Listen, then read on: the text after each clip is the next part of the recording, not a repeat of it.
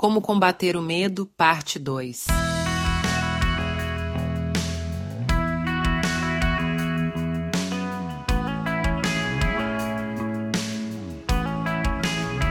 É um desafio quando nos encontramos em um lugar onde somos bombardeados pelo medo.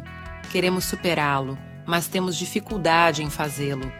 Muitas vezes, a questão é onde fixamos nossos olhos. Infelizmente, frequentemente, olhamos para nossos problemas e mal olhamos para Deus. Precisamos reverter isso. Vamos olhar para o nosso Deus bom, forte e poderoso e apenas olhar de relance para os nossos problemas. A vida funciona melhor assim. Hebreus 12 é um ótimo lembrete para nós. Estamos gastando nossa energia focados nas provações e lutas diante de nós? Ou estamos focados no Deus que está sobre todas elas?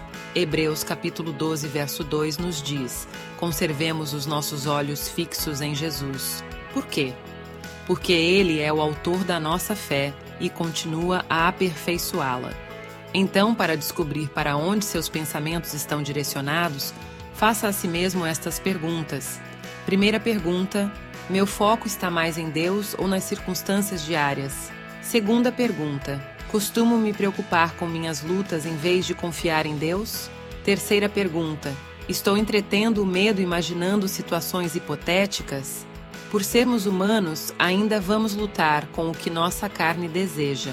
E não apenas isso, mas nossa carne sempre se desloca em direção ao que parece ser bom e mais fácil. É mais fácil deixar nossas mentes vagarem em direção à imprevisibilidade e incerteza que a vida traz. Mas podemos mudar isso. Precisamos olhar em direção a Jesus. Quando fazemos isso, nossa mente tem menos probabilidade de permanecer fixa nos problemas abaixo. Não vamos ficaremos tão cansados, o que, por sua vez, nos dará forças para manter o rumo. Não vamos desistir.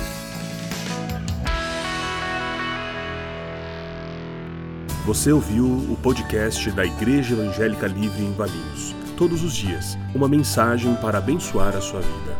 Acesse www.ielve.org.br ou procure por IEL Valinhos nas redes sociais.